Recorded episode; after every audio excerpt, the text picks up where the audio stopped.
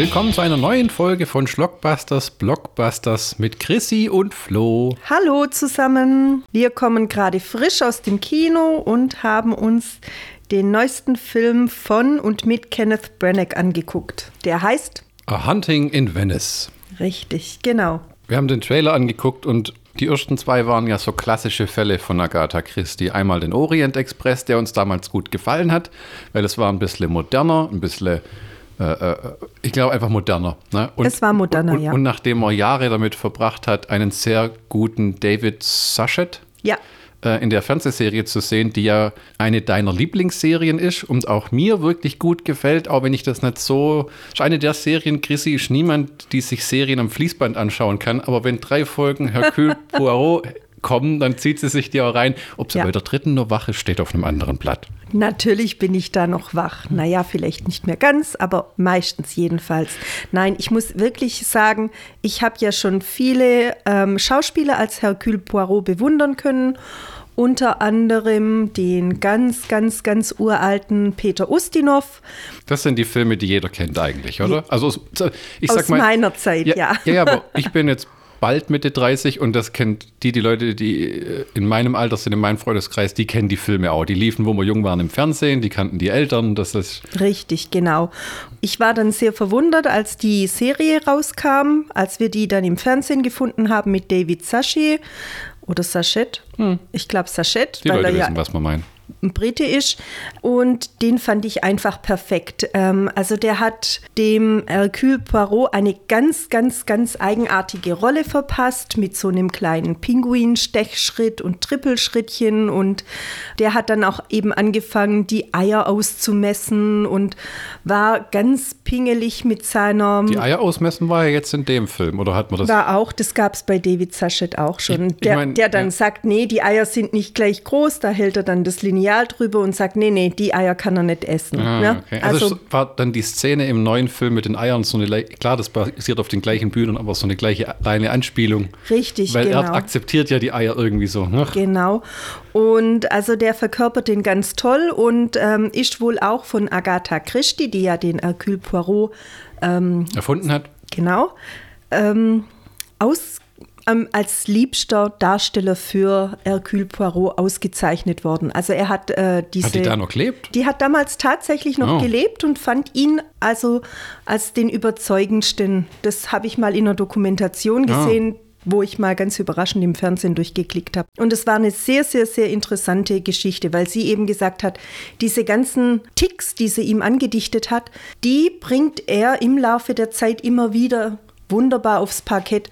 Die sieht man bei Peter Ustinov nur ganz ansatzweise und auch bei Kenneth Branagh sieht man das nur ansatzweise. Aber klar, in so Kurzfilmen, in so kurzen Filmen, die dann zwei Stunden laufen, kann man weniger Ticks rüberbringen als in einer Serie, wo man nacheinander jeden einzelnen Tick in einer Serie mit ansprechen und abhandeln kann. Die Serie ist ja, glaube ich, auch vor knapp zehn Jahren oder ist das erst fünf, sechs Jahre her zu Ende gegangen, wo der Schauspieler gesagt hat, er möchte nicht mehr. Er hat sein, das hat ihn sein Leben lang begleitet. Ich glaube, das lief von den 80ern bis irgendwie 2009, 10, 12. Ja, ja, und, ja, ja. Und die Folgen, die jetzt kommen, das sind tatsächlich alles Wiederholungen. Aber Ja, ich ja. bin sehr glücklich, dass es diese Wiederholungen gibt. Die erheitern mein Fernsehprogramm wenigstens einmal in der Woche. Und Kenneth Branagh, Mhm. oh, tu mich immer noch schwer mit dem Namen, hat den Charakter in einer neuen Filmreihe neu aufgelegt. Ja. Der erste Teil war recht erfolgreich, der zweite war. Äh, Der erste war Mord im Orient Express, einer der berühmtesten Fälle von Hercule Poirot im Hinblick auf Agatha Christie's Romane, den, glaube ich, fast jeder kennt. Und dann kam Tod auf dem Nil. Tod auf dem Nil, der zweite mehr als bekannte Film Der- äh, von Agatha Christie, der uns aber nicht so gut in der Umsetzung gefallen hat. Ja, und leider auch, vielleicht hat das was mit den Umständen zu tun, Cat, weil der Film war auch, kam während der Pandemie raus. War, glaube ich, einer von denen, war es Warner Brothers? War das ein Warner Brothers Film? Haben wir ein Das Warner Brothers Logo gesehen, wo ähm, dann direkt im Home-Video veröffentlicht wurde. Ähm, es ist auch, ich habe, wo wir im Kino waren, überlegt, fühlt sich das wirklich an wie ein Kinofilm oder fühlt sich das wirklich mehr an wie eine Folge von einer Fernsehserie? Meinst du jetzt den jetzigen Film Natürlich oder die das jetzige. anderen? Das jetzige. Und was ist dann zu deiner Schwierig. Also das Venedig und äh, die ganzen Bilder sehen toll aus auf einer großen Leinwand. Aber ob das jetzt ein Kinofilm sein müsste, ich weiß auch nicht. Ich habe immer, der erste hat uns beiden gefallen. Ja. Aber dadurch, dass das Mord im Orient Express ist, ist das irgendwie so eine alte Geschichte zum zehntausendsten Mal äh, verfilmt. Ja. Genau wie Tod auf dem Nil als zweites. Und der Tod auf dem Nil-Film mit, äh, Kenneth mit Branagh? Nein, mit Peter Ustinov und mit ähm, Maggie Smith Ja. Ja. ist halt wirklich verdammt gut. Egal, ob man Krimis mag oder nicht. Und genau wie der Michi keine Slasher mag, mag ich eigentlich keine Krimis. Weil die Leute in meinem Umfeld haben schon immer gern Sachen geguckt wie Navy CSI und Mi- Miami CSI oder wie das alles heißt mit dem Typ, der immer die Sonnenbrille runternimmt. Ja. Ähm, David Caruso, glaube ich. Und ich mochte auch in Kindertagen keinen Kommissar Rex und dieses ganze Zeug. Also Kommissar Rex mochte ich auch nicht, komischerweise, obwohl ich ja Hundefan bin. Aber da hat es bei mir auch irgendwie ausgesetzt. Ich hätte gar nicht gedacht, dass da ein dritter Teil überhaupt noch kommt. Für mich war der Trailer eine Überraschung. Ich wusste erst, dass der Film existiert bei dir auch so, oder? Als man den Trailer gesehen hat. Ja. Und der Trailer versucht den Film, jetzt kommt der Next The Nun 2 raus. The Pope's Exorcist kam dieses Jahr raus. Und der Film versucht sich selber so ein bisschen als Horrorfilm zu vermarkten. Und der Trailer, den haben wir uns auch zweimal angeguckt und wir waren irgendwie gemischter Gefühle. Ja. Also die Horrorelemente stehen in dem Trailer krass hervor. Es ist aber ein klassischer Hercule Poirot-Fall. Zu einem Punkt, wo in den letzten Fällen von der Fernsehserie mit David Sachet äh, stirbt er ja. Und ich habe tatsächlich gedacht, dass die hier stellenweise schon seine Krankheit andeuten. Also, weil der äh, so äh, Spoiler-Alarm, logischerweise, aber der hat so Visionen in dem Film, wo er Dinge sieht, die dann zwar nachher auf eine Droge zurückzuführen sind, aber ich habe erst gedacht, der stirbt doch im Endeffekt in den Romanen und in der Serie. War es nicht sogar Syphilis? Das weiß ich nicht. Das Aber, weiß aber die, ich weiß nur, die letzte Folge der Fernsehserie, die war herzzerreißend, weil er war bettgebunden und war todkrank und am Ende ist er gestorben und der Police Commissioner, sein Kumpel, hat für ihn den Fall gelöst und dann hat er immer wieder so Wutausbrüche gehabt und der hat quasi im Sterben nochmal einen Fall gelöst. Das war genauso cool wie zum Heulen. Ja, der hat diesen Fall gelöst, der sehr fragwürdig war, denn äh, der Mörder damals hat nicht aktiv selbst gemordet, sondern hat andere dazu angestiftet, durch bösartiges Gerede äh, zu morden.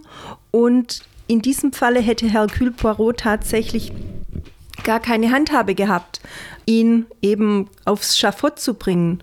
Und er ist dann letztendlich dazu übergegangen und hat dann diesen Verdächtigen, der all diese böses, bösen Dinge gemacht hat, selber umgebracht. Und deshalb ähm, war es ihm Stimmt, dann stimmt. gerade recht, dass weil er er sich nochmal aus selbst dem Raum geschlichen hat. Genau, und dann war es ihm eben deshalb gerade recht, dass er selbst mit dem Tod gerungen hat und in dieser Nacht dann Ja. auch gleichzeitig noch verstorben ist. Weil man irgendwie, war das nicht so, dass man den Mörder nie hätte belangen können, aber er, Richtig. er konnte es erklären, wie es passiert ist. Genau. Dann hat er genau. quasi einmal Selbstjustiz verübt. Es ist ja kein glücklicher Charakter, ne?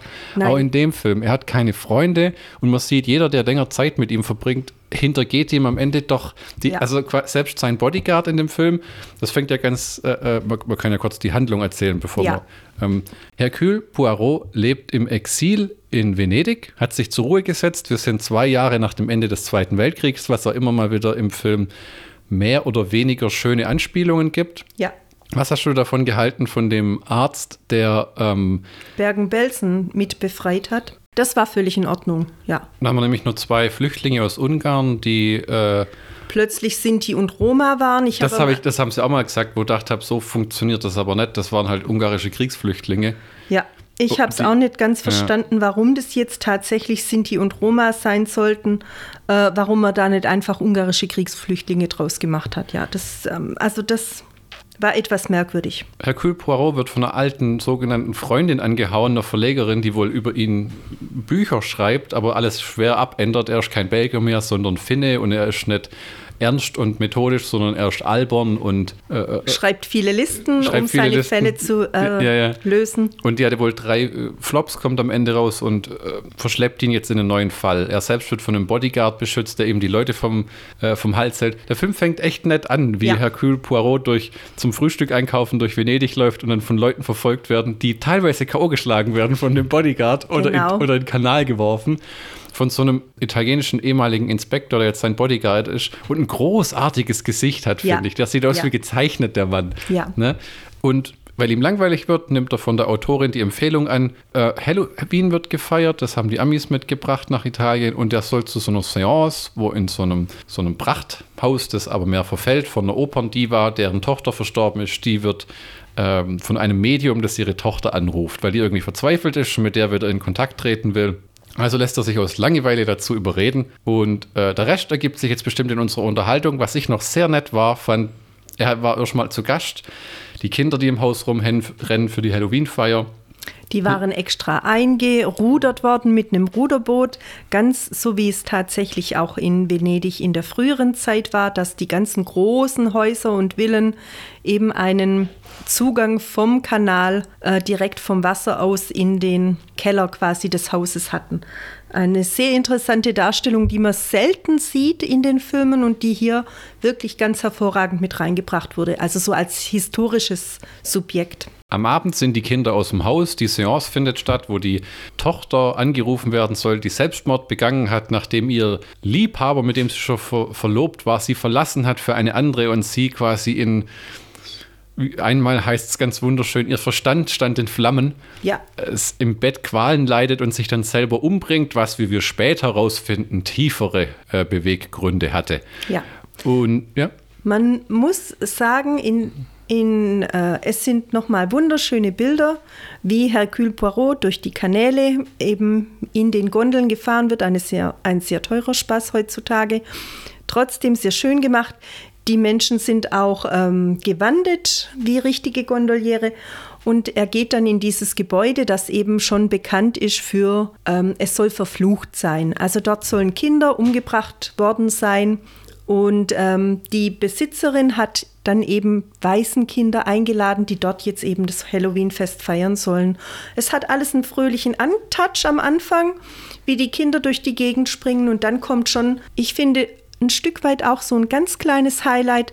Das ist das Schattentheater, das dann gespielt wird. Und Abartig, ne? Natürlich haben wunderbar. sie es mit, mit dem, ja, ja, so, das ist ja 1947 und dafür war das schon, wir haben sogar Soundeffekte imitiert, wie so ähm, ein weißes Laken gespannt wird und dann ein Licht und dann mit so ausgeschnittenen Pappfiguren, die dann Hintergründe ergeben. Und es war für Kinder doch recht brutal, fand ich. Das spricht Hercule Poirot auch an. Und ich fand sogar mit Bluteffekten und allem mhm, und die mhm. Pest wird erwähnt und alles. Ja, ja, aber eine, eine sehr gute Geschichte und auch dieses Schattenspiel mit den Figuren. Es wird gezeigt, wie das hinter dem Vorhang auch gemacht wird. Mhm. Also ich fand, das war eine tolle Umsetzung von der Geschichte. Und Sie sagen ja auch, die Kinder haben den Krieg durchlebt, die haben Schlimmeres gesehen. Ja, genau. Dann geht es weiter zur Seance, dann trifft, ja, genau. dann trifft das Medium ein. Genau, das Medium und da würde ich die Handlungswiedergabe erstmal äh, beenden und nur sagen, Hercule Poirot hat einen wundervollen Moment. Der schaut sich das an mit dem Medium, wird dann magisch äh, ohne Berühren eine Schreibmaschine in Gang gesetzt. Da ist dann für Hercule Poirot endgültig gelaufen. Und er hat seinen ersten Moment, wo er einfach das Licht anschaltet und die Stimmung ruiniert und sagt: So, vorbei, wir müssen noch jemanden begrüßen. Macht beim äh, Kamin die Dunstabzugshaube auf. Sozusagen, ja. ja. Äh, die, die, die, äh, den, ja den, Funken, äh, was auch immer. Und dann macht's Bomb und dann kracht einer raus, der halt die Maschine äh, bedient mit einem Magnetfunkschalter, was damals eigentlich schon eine wahnsinnig teure Geschichte gewesen sein muss. Äh, Fernbedienung per Funk, also mhm. das war mehr noch Militärtechnologie als alles andere, oder? Ja. Aber es war ja im Zweiten Weltkrieg und äh, kaufen wir einfach mal so. Also nur von. von ähm, Kann man eigentlich schon so kaufen.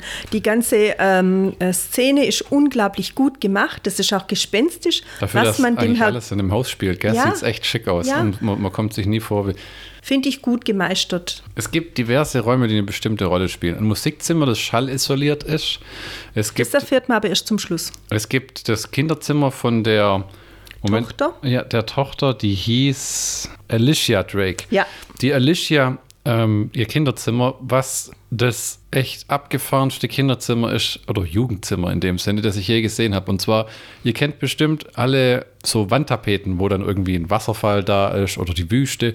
Das Zimmer hatte von wie eine Kuppel vom einen Boden zum anderen über die Decke so Art unendlich sich erstreckender Baum, mhm. aber kein Baum, den jemand gemalt hat für ein Kind, sondern mehr was Clive Barker in seiner Freizeit auf einen Skizzenzettel gekrakelt hat.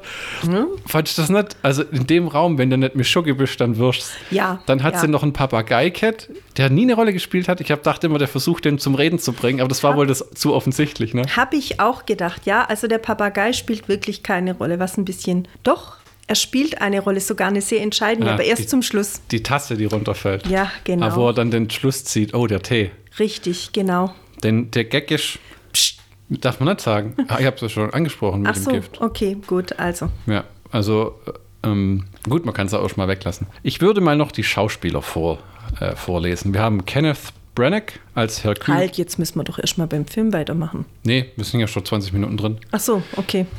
Kenneth Branagh als Hercule Poirot, Tina Fey als ähm, Eridane Oliver. Das ist die einzige Schauspielerin, die ich sonst noch wirklich kannte. Die kennt man aus 30 Rock, die hat bei Saturday Night Live angefangen. Das ist eine Comedian, die hatte auch eine riesige Narbe am Kinn. Ich habe gedacht, das spielt irgendwann auch noch eine Rolle. Hast du das auch überlegt, wo du das gesehen hast? Nö. Nee.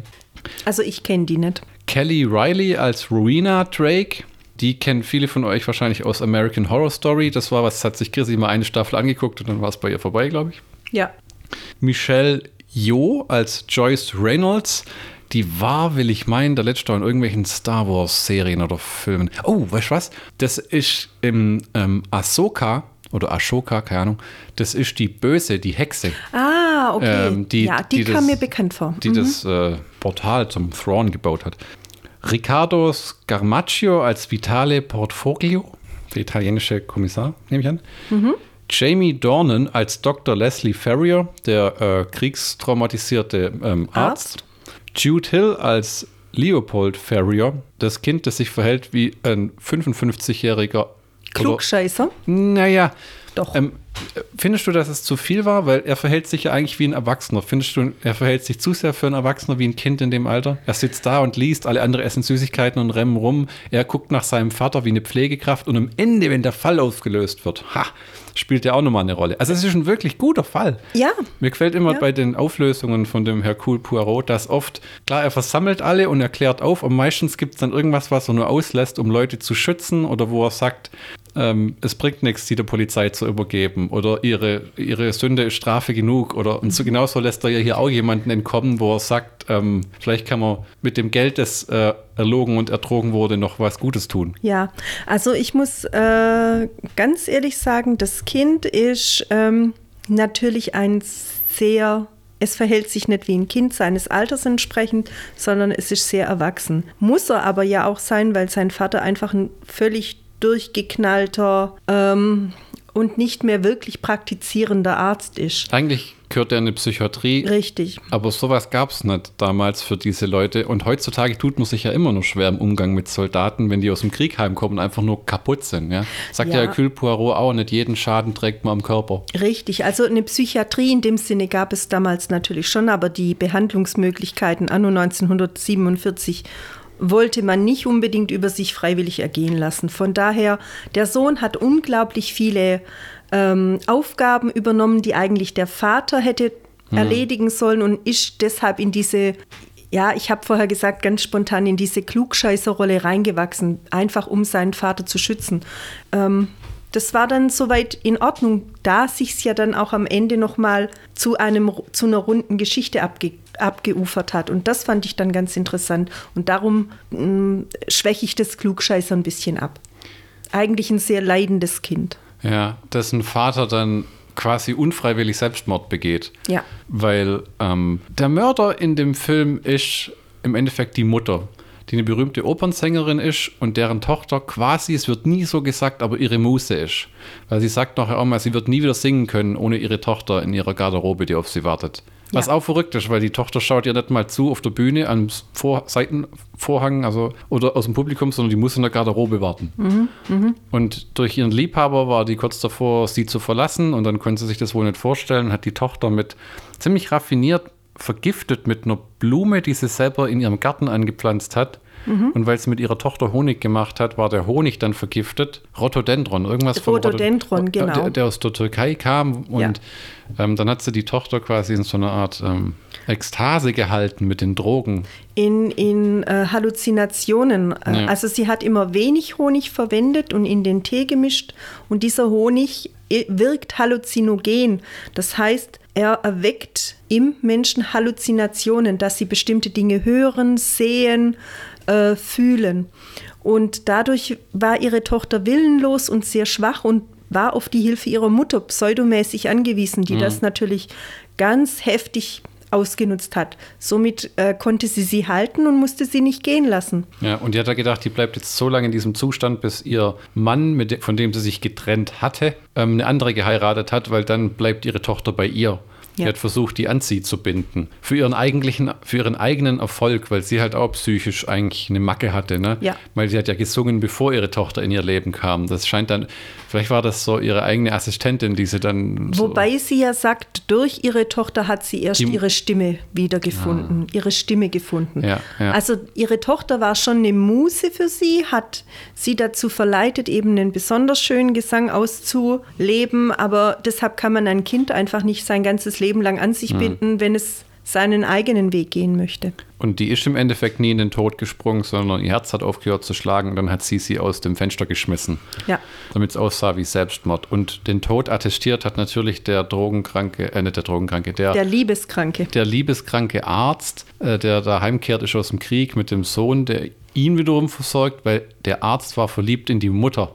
Ja. Also der hat, weil er die Tochter von ihr immer betreut hat seit Kindertagen was vielleicht nicht ganz Sinn macht, weil wie alt war der Mann in dem Film? Vielleicht 43 und dann die Tochter war vielleicht 16. Das heißt, der wäre mit wie vielen Jahren Arzt gewesen, aber sei es dahingestellt. Ja, ja. Und weil die Frau Mutter, die Mörderin, erpresst wurde, hat sie die, äh, und sie hat vermutet, weil die, dieses Medium hat, die dann, hat ihr einen Brief geschickt, ähm, dass sie die Erpresserin ist. Sie wusste nicht, dass das der Arzt ist. Beziehungsweise, dass es gar nicht der Arzt ist, sondern jemand anders. Aber das lassen ja, wir wirklich das raus. Das lassen wir wirklich raus. Damit nicht alles voll verraten ist. Genau. Äh, also es ist sehr interessant, äh, dass dann eben neben diesem eigentlichen Mord, der dann untersucht werden soll durch das Medium, über das Medium hinaus, ähm, nochmal zwei andere Morde passieren die dann durch Hercule Poirot aufgelöst werden müssen. Und besonders interessant wird die ganze Geschichte dadurch, dass Hercule Poirot selbst immer wieder Halluzinationen bekommt.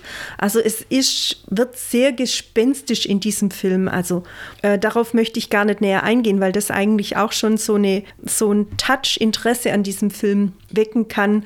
Ähm, er geht so in eine leichte Gruselrichtung, aber sehr, sehr, sehr gut gemacht. So mhm. unterschwellig. Keine billigen Schockeffekte, Nein. kein Blut, das aus einem Aufzug läuft, sondern ganz unterschwellig, wo man sich denkt, was zum Teufel. Ja, genau, aber wirklich ganz hervorragend gemacht, wo man dann sagen muss, es ist wirklich ein Film, es ist nicht nur ein Krimi-Film, sondern er geht auch mit mhm. in diesen äh, Grusel-Horror-Effekt rein, was ihm ein ganz anderes Flair und ein hm. ganz anderes Interesse macht. Du bist relativ früh drauf gekommen, warum Hercule ah. Poirot diese Halluzinationen hatte. Ich, und ich bin ja ich keiner. Und ich bin ja keiner, der bei Krimis schnell irgendwie was rafft. Also du bist jemand, der eher mitermittelt.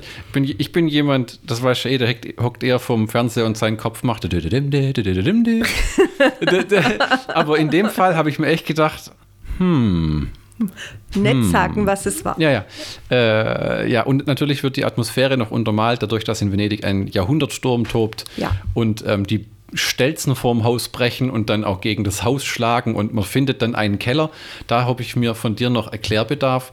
Dort ist ein Berg von Kuscheltieren und man ja. sagt ja am Anfang, jeder, der in diesem Haus wohnt, wurde von einem bösen Schicksal ereilt. Ja. Und sie hat sich ja mit den Kindern umgeben, weil sie ihre Tochter vermisst hat, vermute ich. Das hat sie wohl ja. irgendwie ein bisschen getröstet.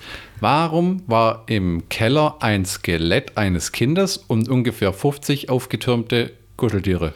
Weil die Geschichte des Hauses besagt ja, dass es äh, ursprünglich, das besagt ja auch dieses Schattenspiel, dass dieses Haus eigentlich ursprünglich ein Waisenhaus war. Und in oh. diesem Waisenhaus waren Kinder. Und diese Kinder haben dort gelebt, bis eben die Pest in Venedig Einzug gehalten hat. Und dann hat man die Kinder, wahrscheinlich eben die, auch die Pestkinder, bei denen die Pest dann ausgebrochen ist, runter in den Keller gebracht ohne Doktor und hat sie dort dann vor Angst voraussichtlich dem schwarzen Tod überlassen. Und oh, die haben die verenden lassen. Natürlich haben man das bei Menschen verenden. Ja, lassen? ja, und natürlich haben dann die Kinder auch äh, haben die Kinder natürlich auch ihre Kuscheltiere mitgenommen und das hat sich dann halt gestapelt. Natürlich würde uh. das sich ähm, vielleicht Wind und Wellen, es ist ja auch Wasser rein eingetreten Äh, vielleicht haben die dann diese ganzen Kuscheltiere in eine bestimmte Richtung äh, geschwemmt. Das kann alles sein. Abgefahren. Wa warum aus der einen Leiche allerdings dann die Bienen rausgekommen sind, das habe ich nicht ganz verstanden, aber. Ja, weil oben sagen sie ja mal, ah, die Bienen sind nicht mehr da, aber die Bienen waren noch im Keller. Ich habe mich gefragt, ob das irgendeine Metapher ist, die für uns zu hoch ist. Weißt du, die Bienen sind, weil sie auf dem Skelett, Skelett sitzen, die Bienen haben eine Verbindung mit dem Tod. Haben sie ja eigentlich nicht. Na doch, weil sie ja den Honig gemacht haben. Ja, aber. Und was ist mit dem Honig passiert? Eigentlich verbindet man ja Bienen mit dem Leben. Nein, nein. Doch. Du, du hast nicht verstanden, was ich sagen will. Die Bienen haben ja die Pflanzen äh, äh, enthonigt. Und dann die Bienen sammeln den Nektar und Ja. den Nektar lagern sie ein und dadurch entsteht Honig. Genau. Im Endeffekt isst du nichts anderes als Bienenspucke. Bienensapper, ja. Ja. Triele. Ja. Äh, und dieser Honig war ja todbringend. Also Bienen sitzen auf Skelett, Skelett tot, Bienen tot. Bildsprache. Verstehst Ja, Metaphor, äh, Me- Metaphern, Anspielungen. Ja, aber Weißt, metaphorisch weil ist. Hercule Poirot sieht dann auch das, die Bienen und das Skelett, der Tod, das ist es. Der sieht ja immer so Eselsbrücken parallel in der Welt, die ihn dann da draufbringen, wie mit der Tasse, die runterfällt oder so. Ja, aber die Bienen brauchen ja eigentlich Blüten, die sie bestäuben können und Nektar, den sie sammeln aus, können. Und mm, wo kommt der im Skelett drin vor? Und oben auf dem Dach, äh, der Garten war ja auch völlig vernichtet. Gottverdammt, Frau, das ist wie eine Katze, die auf einem Schädel sitzt, eine schwarze oder so. Bildsprache. Ja, gut, Bildsprache. Ich kann alles ins Bild reinzeichnen. Okay, gut, machen wir weiter. Was ich jetzt eigentlich wollte, Leute, war nach drei Anläufen ein Lob, aber es ist nicht durchgekommen. Nein, das, das Wir- ist nicht durchgekommen. Das Wir- kann nicht durchkommen. Wir haben Jude Hill als Leopold Ferrier. Das ist der ähm, Typ, der sich von ihr getrennt hat, dann eine neue sich gesucht hat, die wohl sehr reich ist und ihm wird vorgeworfen, er will nur den dicksten Geldbeutel heiraten. Ist auch, wie Christine sagen würde, ein rechter Arsch zu allen. Er prahlt mit seinem Geld, dass er bald von hier verschwindet. Irgendwie hat sie ihm dann doch was bedeutet, aber nicht genug, dass er sie nicht mit einer anderen betrügt, während sie noch in der Beziehung sind. Nein, das ist ganz falsch. Nein. Wie nein? Er hat sie ja nicht betrogen. Doch, der sagt sie er haben hat sie- Schluss, sie, haben Schluss gemacht. Ja, er hat gesagt, er hat sie für eine andere ver äh, verlassen. sagt er Nein, das Film. wird über ihn behauptet, aber er hat, sie, er hat sie nicht verlassen. Er wollte sie ja immer zurück und er hat sie ja angefleht, dass sie wieder zu ihm kommt. Aber das durfte sie ja nicht. Man hat sie immer, äh, sie ist Er ja hat dann. sie angefleht. Ah, okay. Ja. Ach, mit den Briefen, wo er dann Ja. sagt, ah, okay. Er gibt ja, er sagt ja, er hat versucht, zu ihr vorzudringen, er hat Briefe geschrieben, er ist vor ihrer Haustür gestanden, aber er wurde von der Mutter eben jedes Mal abgewiesen, als sie dann diese Krankheit Wer hat dann in ihn- Anführungszeichen schon entwickelt hat. Wer hat ihn dann eingeladen zu der Seance? War das der Erpresser? Nein, das war die Schriftstellerin. Oh. Die Schriftstellerin wollte das alles ganz mystisch machen und wollte möglichst viele Zuschauer, damit sie das alles in ihrem Buch verarbeiten kann. Und sie wollte ja Hercule Poirot im Endeffekt reinlegen.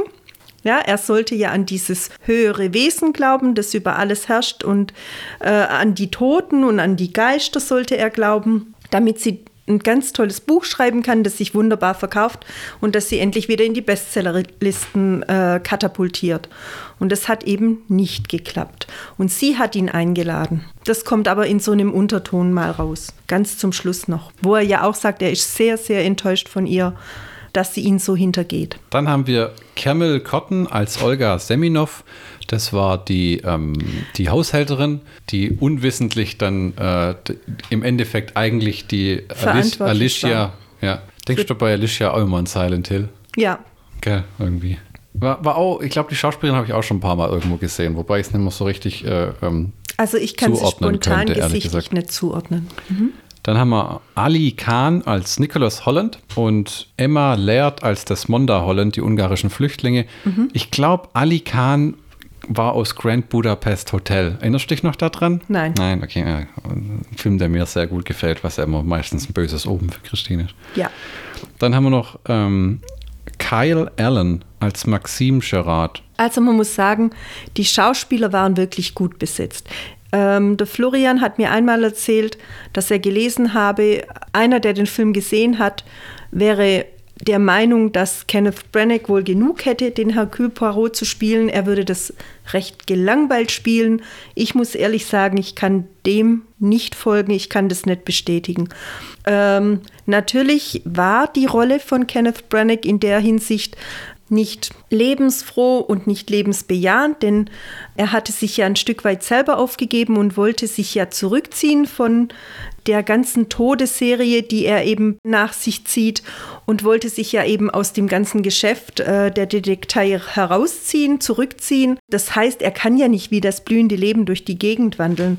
Deshalb fand ich, er hat das sehr, sehr gut gespielt, auch mit den Halluzinationen die ihn dann belastet haben, die ihn dann etwas zurückgeworfen und verunsichert haben. Äh, die Schauspieler haben sich sehr, sehr, sehr gut ergänzt, das muss ich wirklich sagen. Ist das, wozu man eigentlich sagt, ein Kammerspiel? Keine Ahnung. Nee, weißt du, wo man sagt, das fühlt sich an wie ein Theaterstück? Ja, ja. Das ist ja das, wieso ich gesagt habe, ist das jetzt ein Kinofilm oder ist es eine Fernsehserie? Es hat sich sehr gut im Kino angeschaut. Die Leute waren definitiv gebannt, weil sie waren ruhig. Äh, sogar die jüngeren Mädels, die hinter uns saßen. Aber ich, ich habe in dem Sinne Angst um die Reihe, weil ich jetzt denke, ich würde gerne noch eins sehen, gerade mhm. mit dem Hercule Poirot in, von dem Schauspieler. Aber es deutet halt nicht unbedingt darauf hin, dass das viel Geld einspielt. Und, ja. die, und wenn man jetzt sagt, komm, mach zehn Folgen von einer Fernsehserie, dann ist halt die Frage, ob er dann noch diese Kinoschauspieler da reinkriegt. Ne? Hm. Hm. Wobei heutzutage ist ja Fernsehen und Kino recht fließend. Wobei man natürlich sagen muss, Kenneth Branagh kommt ja aus dem Theaterbereich, hat ja auch viel Theater gespielt.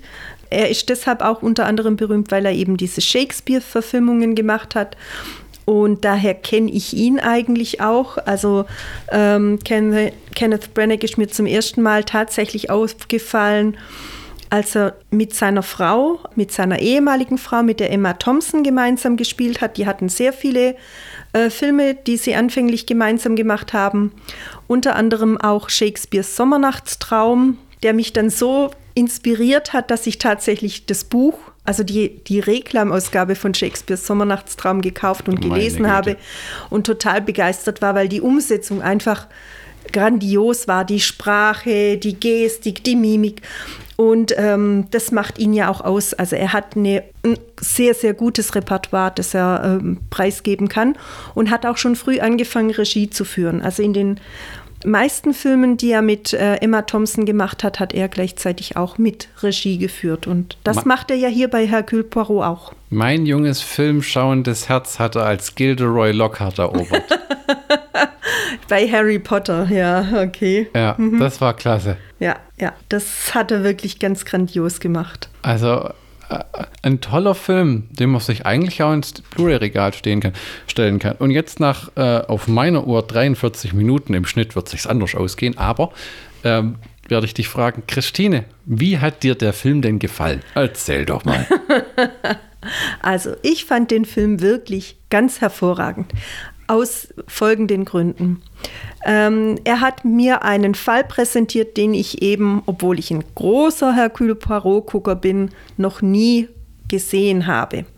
Ähm, die Verfilmung hat in einer Stadt stattgefunden, die einfach prädestiniert ist für ein Filmwerk, in dem es um Tod geht. Hm. Venedig und Tod wird immer assimiliert. Ähm, zweitens, es waren unglaublich gute Schauspieler, die ihre Charakterrollen auch gut gespielt und präsentiert haben. Äh, man konnte nicht ansehen, wer jetzt wirklich so der Böse ist. Es war fast bis zum Schluss tatsächlich offen, wer war es denn jetzt. Natürlich hat man schon ein bisschen in die Richtung äh, auch der Mutter mal gestielt, weil die eben so versessen darauf war, äh, dass ihre Tochter ihr alles Allerheiligstes war. Man traut es dann zwar den Menschen immer nicht zu, aber äh, die Möglichkeit besteht. Es war ein interessanter Fall, der immer wieder Wendungen hatte ganz zum Schluss eben auch die Überraschung, auf die wir nicht mehr näher eingehen wollen. Hercule Poirot konnte das gut auflösen. Es war ein Film, in dem es auch ein Stück weit Gerechtigkeit gab. Es war nicht alles richtig, was dort stattgefunden hat, aber er hat eben diese kleine Ungerechtigkeit dann äh, übersehen und hat trotzdem äh, seinen Bodyguard zwar entlassen, Mhm. Ähm, hat ihn aber nicht weiter angezeigt. Er hat das ganz toll gesagt, indem er sagte, im Tageslicht besehen kann ich das so stehen lassen. Das nee, war. Ja, der Bodyguard hat gesagt, dann bin ich wohl entlassen. Ich schätze, Sie äh, äh, benötigen meine Dienste nicht mehr. Und der Spruch war dann, angesichts des Tageslichts wird beides nicht mehr vonnöten sein. Ah ja, okay, gut, du hast sehr gut ah, aufgepasst. Ja, du hast noch besser aufgepasst. Ich, ich habe es trotzdem nicht richtig wiedergegeben. Also, ah, ich glaube, es war sehr gut. Äh, ähm, zwei Dinge, bevor ich sie vergesse. Um den Arzt hat es mir wirklich leid getan, dass der gestorben ist in der Geschichte. Mir nicht. weil er, ja gut, die Frage ist auch, was so ein Mensch dann weiterem Leben anrichtet, weil so wie die Dinge in seinem Leben gelaufen sind und man am Ende das noch erfährt, dann war der nicht nur traumatisiert, sondern er war eigentlich unzurechnungsfähig. Ja. Also ja. ganz zu schweigen davon, dass er als Arzt arbeitet, wo Hercule Poirot bei der Obduktion von dem Medium neben ihm steht und den auf Sachen hinweist, die sogar ich bemerkt hätte. Also, ja. dass die Frau eine kaputte Uhr am Handgelenk trägt, die die genaue Todesurzeit zeigt und so Sachen. Ich finde das halt unter anderem, äh, weil es, also es hat mir unter anderem nicht um ihn leid getan, weil ich mir einfach dachte, warum hat er dieses junge Mädchen nicht von diesem Ort weggebracht? Warum, ja, war, warum lässt er sie in diesem Haus, in dem sie Geister und, und Spukgestalten stimmt, sieht? Stimmt, er wusste ja, was mit weg? ihr passiert ist. Er, er hat es ja sogar in die Akten geschrieben geschrieben, gell? Ja. Ah. ja.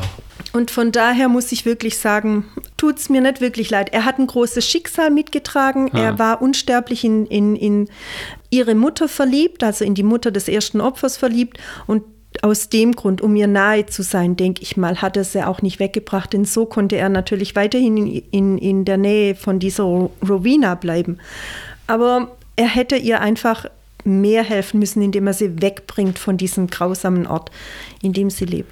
Kanntest du den Charakter der Autorin aus der Serie? Kam das da schon mal, weil da irgendwie Nein. erwähnt wurde? Vielleicht haben sie, ja, okay. Hm. Mir tut es immer, ja, mir tut's immer leid, das war das Zweite, was ich sagen wollte, wenn bei der so Fällen auch noch Hercule Poirots Privatleben noch irgendwie sagen wir mal, befremdlicher und einsamer und düsterer wirkt. Ja? Er hat wirklich im Endeffekt, es ist egal, ob er im Urlaub ist, im Ruhestand oder ob er arbeitet, er hat nur seine Fälle. Mhm. Ich meine, in der Serie stellen sie ihn den äh, Police Commissioner quasi, ist wahrscheinlich jetzt falsch, aber diesen Polizisten da ja. halt als Freund zur Seite, wobei immer wieder auch deutlich wird, sie sind keine Freunde. Also, äh, das sagt er ja selber mal. Ich glaube sogar in der Folge, wo er stirbt, ähm, da sagt der Commissioner, wir sind uralte Freunde. Dann sagt er, glaube ich, auch, ich habe keine Freunde. An das kann ich mich nicht mehr erinnern. Also ihm werden hm. im Film, eigen, äh, in der Serie eigentlich vier Personen äh, an die Seite gestellt. Und da ist tatsächlich eine Schriftstellerin dabei. Oh. Andererseits ist diese Schriftstellerin immer dabei, ihm bei Fällen äh, zu helfen. Ich müsste da noch mal nachgucken, muss demnächst mal wieder ein paar Filme durchgucken, äh, die wir hier haben. Äh, oder noch aufmerksamer sein in den Filmen, die eben im Fernsehen kommen. Ähm, dann der Constable, ja, sie haben keine, keine hundertprozentig freundschaftliche Beziehung, aber etwas, was doch annähernd äh, rankommt.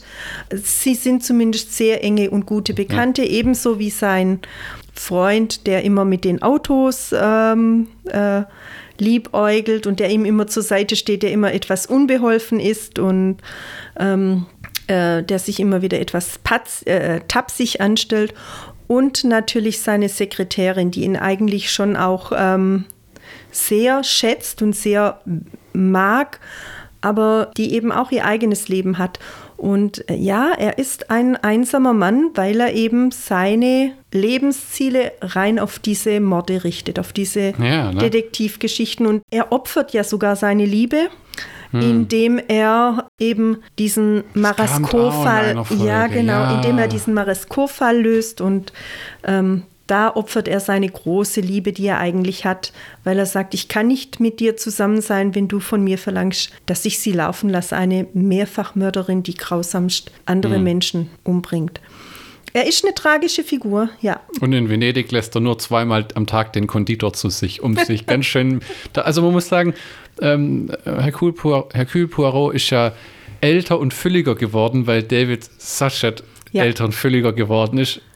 Ähm, Kenneth Branagh ist immer noch super in Form und schlank ja. und sitzt dann halt vor einem Pappschächtelchen mit irgendwie vier Bäcker äh, süßen Stückler und äh, äh, ja, aber du siehst ja auch, wenn er dieses Konfekt Dinger, ja. ist, genau, es sind dann wenig, es sind, es sind dann kleine ähm, Dinge. Was mir eben auch zu, dazu äh, einfällt, warum mir dieser Film gefällt, das sind tatsächlich diese Gruseleffekte, weil ich die sonst noch nie in einem, ähm, einem Krimi, gell? Krimi gesehen habe, die aber eben nie ausufernd waren und die immer rechtzeitig gestoppt wurden. Dass man einfach eine Gänsehaut bekommen hat, aber die dann schnell auch wieder weg war, weil dann der Fall weiterging und interessante Richtungen annahm. Und von daher frage ich jetzt dich, wie hat dir denn der Film gefallen, lieber Florian? Es hat sehr langsam angefangen. Es ist immer ein anderes Erlebnis, einen Film im Kino zu sehen, als zu Hause.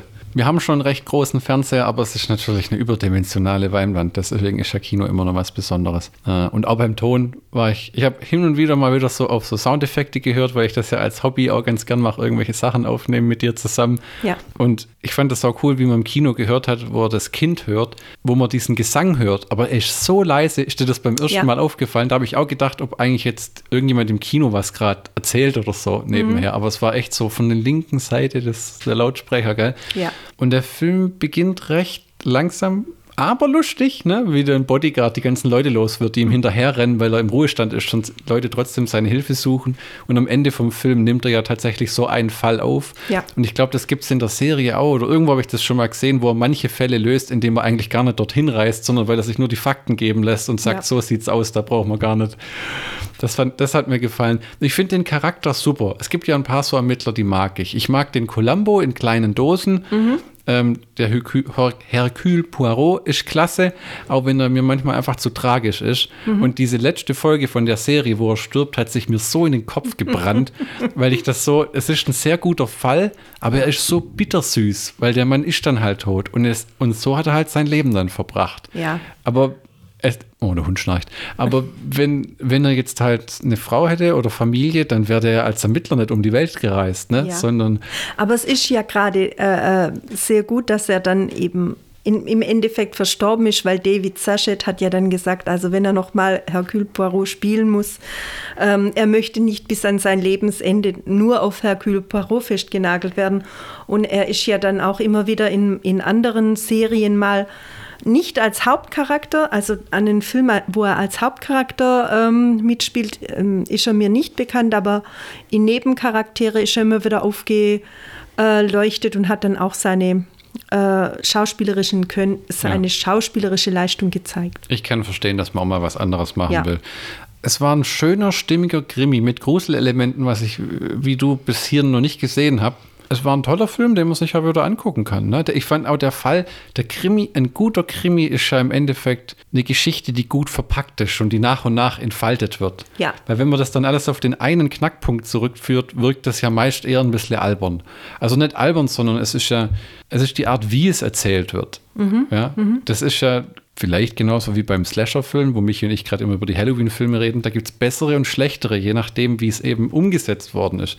Und die, wirklich 99 Prozent von den Hercule Poirot-Fällen sind einfach super, super Erzählungen. Ja. Und, und genauso der Film. Also es ist spannend, ohne dass was explodiert. Ja. Es ist fesselnd, ohne dass irgendjemand den magischen Dolch sucht, der dann zum Todesstern führt. Ach, super, ja, ja, ja. Und wenn dann der wirklich dasteht am Ende und wie über alle thront ja. und ihnen dann erklärt, was Sache ist und die ihm dann nochmal ins Gesicht lügen, ja. bis sie dann dastehen, wie halt die Schauspieler, die sie sind und sagen, äh, äh, sie hätte mich verlassen äh, für, für, diesen Idioten. Und äh, klasse. Ja? ja? Also lebt von den Schauspielern, der Musik und Venedig. Äh, ein toller Film. Also solange er ins Kino, im Kino läuft, äh, hoffentlich kriege ich das schnell genug geschnitten, würde ich sagen, geht ins Kino oder kauft die Blu-ray oder äh, weiß, weiß ich. Also wir werden, wir werden, auf jeden Fall die Blu-ray kaufen. Da ist der Flo dann, kriegt den Auftrag von mir, den äh, bei uns ins Regal zu stellen. Vielleicht muss er auch tatsächlich nochmal den Tod. Ähm, oh, den Orient Express hätte ich jetzt Bock, den mal wieder anzugucken. Orient gell? Express zu kaufen, genau auch das. Also auch von mir, ich würde sagen, wirklich ein sehr guter Film mit sehr vielen überraschenden Effekten. Er ist nicht langweilig, wie wir am Anfang dachten. Ganz am Anfang, Hast du vermutet? Ganz am Anfang so hat der Flo super. gemeint, das sei ja wohl dann doch mehr so äh, ein, ein langsamer Film. Und ich habe, wir haben uns wirklich überlegt, gehen wir ins Kino oder warten wir, bis er im, im Fernsehen oder im Streaming läuft. Und wir haben es richtig gemacht. Wir sind ins Kino gegangen und ich gebe euch die Empfehlung, geht rein, ihr werdet nicht enttäuscht sein und ihr habt 90 Minuten wirklich eine fabelhafte Unterhaltung. Zum Abschluss die wichtigste aller Fragen. Welche? War dieser Film besser als Barbie? Die kann man nicht miteinander Nee, vergleichen. nicht. Aber er war besser als Jäger des verlorenen. Oh, warte, Jäger der verlorenen Zeitreiseuhr. Was war das? das, das, das, ich habe den Titel vergessen. Rat der Zeit? Jäger der verlo ja, Dial of Destiny. Jäger des verlorenen Krückstocks. Also, Ja, ja. auf jeden Fall. Geht rein. Leute, geht rein, guckt ihn euch an. Wer weiß, wie lange äh, wir so eine, solche Filme noch sehen. Hm. Aber er ist wirklich sehenswert. Klare Empfehlung von uns beiden. Und das war's für heute wieder bei Schlockbusters, Blockbusters mit Chrissy und Flo. Wir hören uns wieder. Und ich bin Chrissy gewesen. Ciao, ciao. Bye, bye.